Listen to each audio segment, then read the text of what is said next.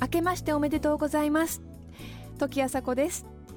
三井ホームプレゼンツキュレーターズマイスタイルユアスタイル。2017年も時あさこキュレーターズともどもよろしくお願いいたします。この番組はミュージシャンデザイナー作家俳優職人などなど異なるフィールドを舞台に活躍する2人がランデブー。情報があふれる今確かな審美眼を持つキュレーターたちが上質な暮らしに合うアイディアや生き方をシェアしてくれます。今朝のキュレーターズは星占いの記事やエッセイなどを執筆されているライターの石井ゆかりさんとライフスタイルストアやホームケアブランドなどを手掛けるブランディングディレクターの福田晴美さん。さあ2017年です。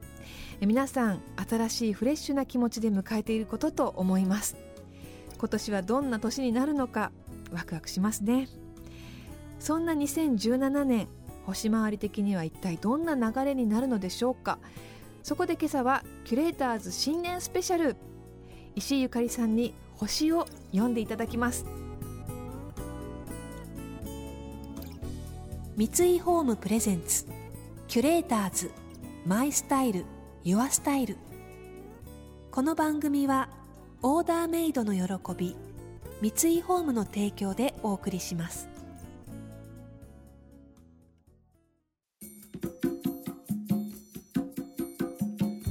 私本当に聞きたいのが2016年はこんな年でした2017年って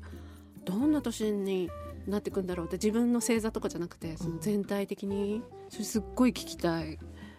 なんか星占いって別にあの科学的な裏付けがあるわけでも何でもなくて本当にインチキかもしれないんですけどなんかそういう世界での目で社会を見るっていう星占い好きもいっぱいいてまあ、私が個人的に星占いやっていて世の中が動いてるのをなんとなく見ていて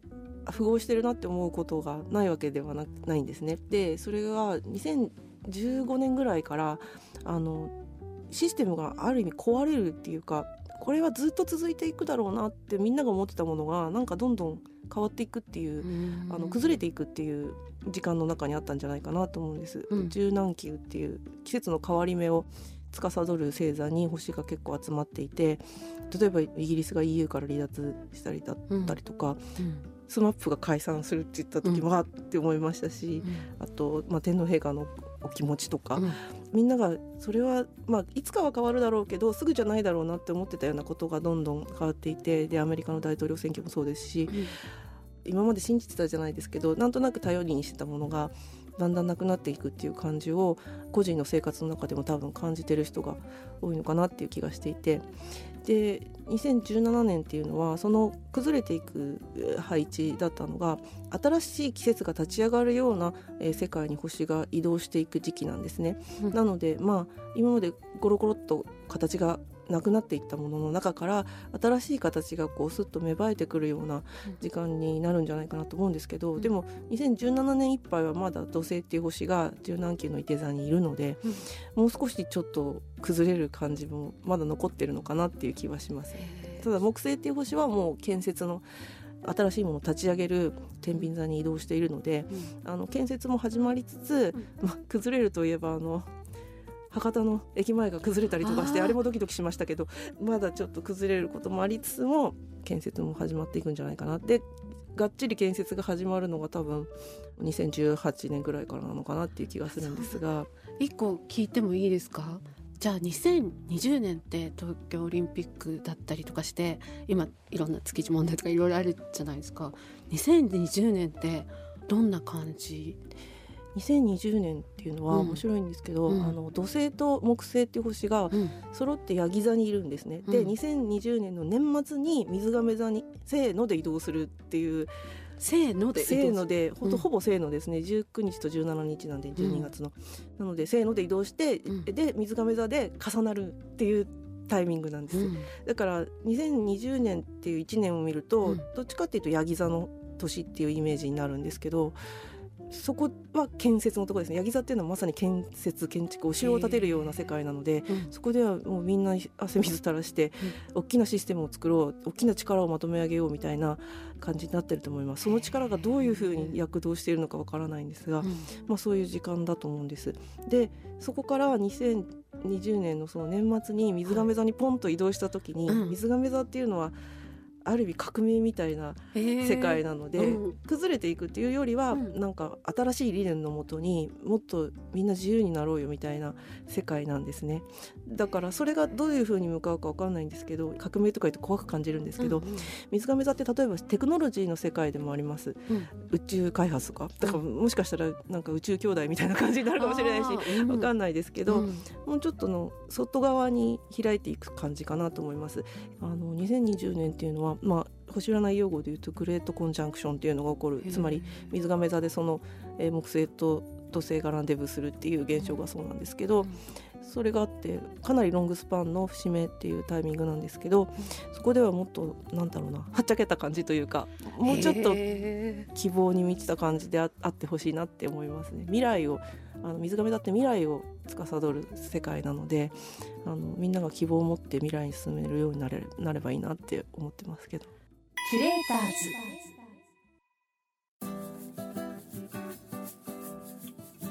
時あさこがナビゲートしています。キュレーターズ。今朝はライターの石井ゆかりさんとブランディングディレクターの福田晴美さんとのお話をお届けしています。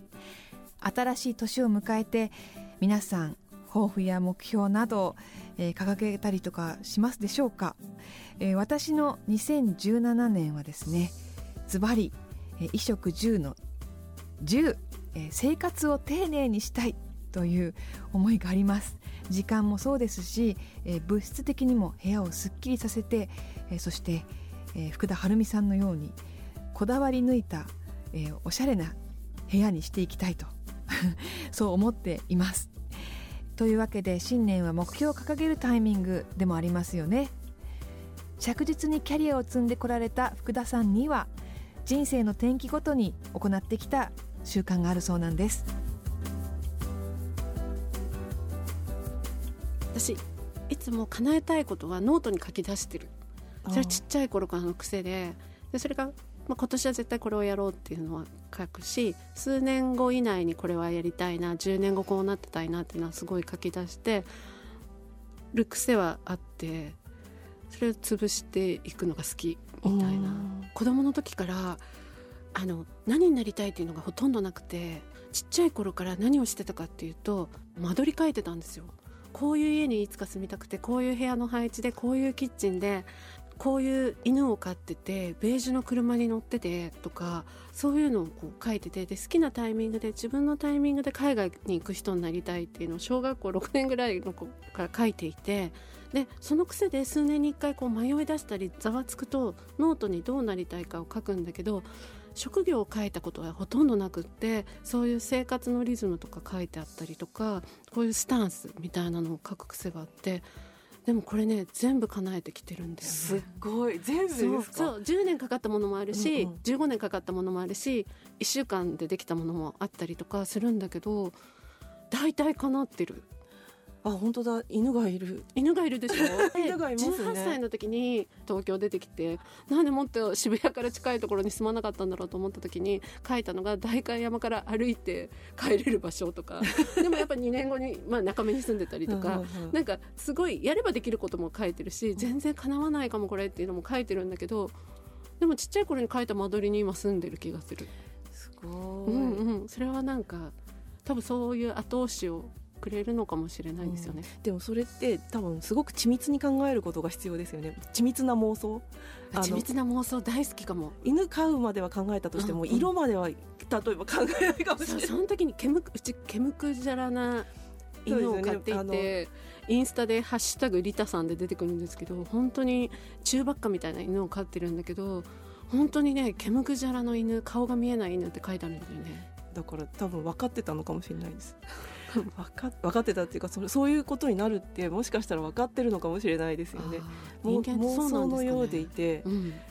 実は結構分かってるのかもって私思ってて。なるほど。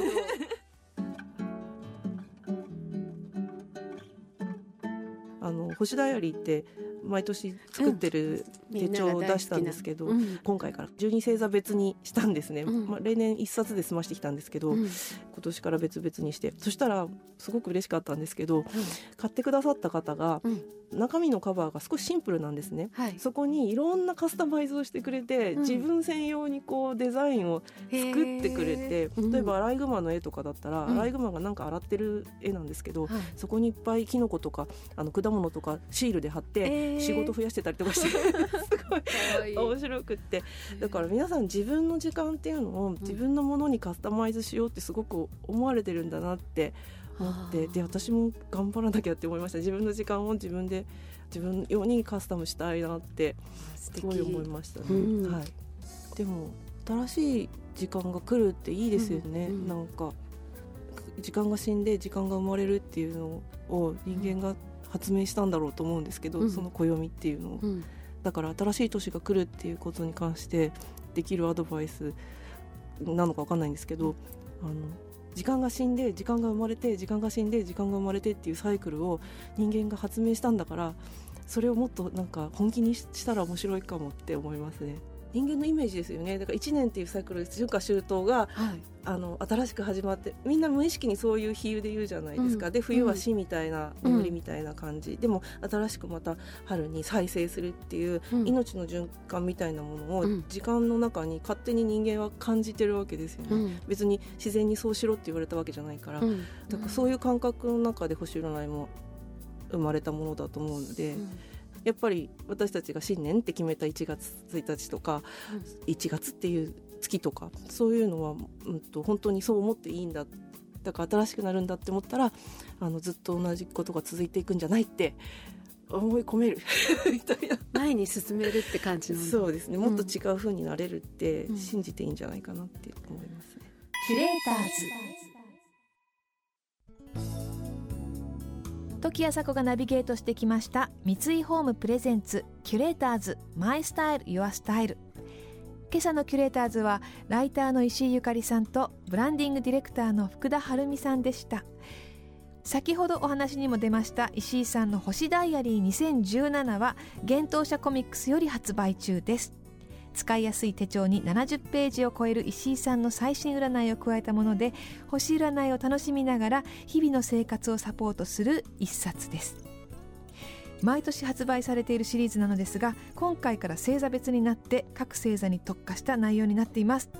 表紙には石井さんが各星座の2017年のテーマを動物に例えてその動物のイラストがカバーに入っています。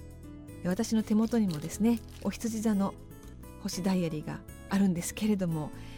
こうお羊座だからといって羊ではなくて私の場合は犬なんですけれども そんな感じでこうパッと見はまるで星占いの手帳だなんていうようには見えない、えーそういうものとしても可愛らしい一冊になっています。もちろん普通にスケジュール帳としても便利です。あなたの近くに寄り添う石井さんの言葉がたくさん載っているのでぜひ手に取ってみてください。それでは時あさこでした。三井ホームプレゼンツキュレーターズマイスタイルユアスタイル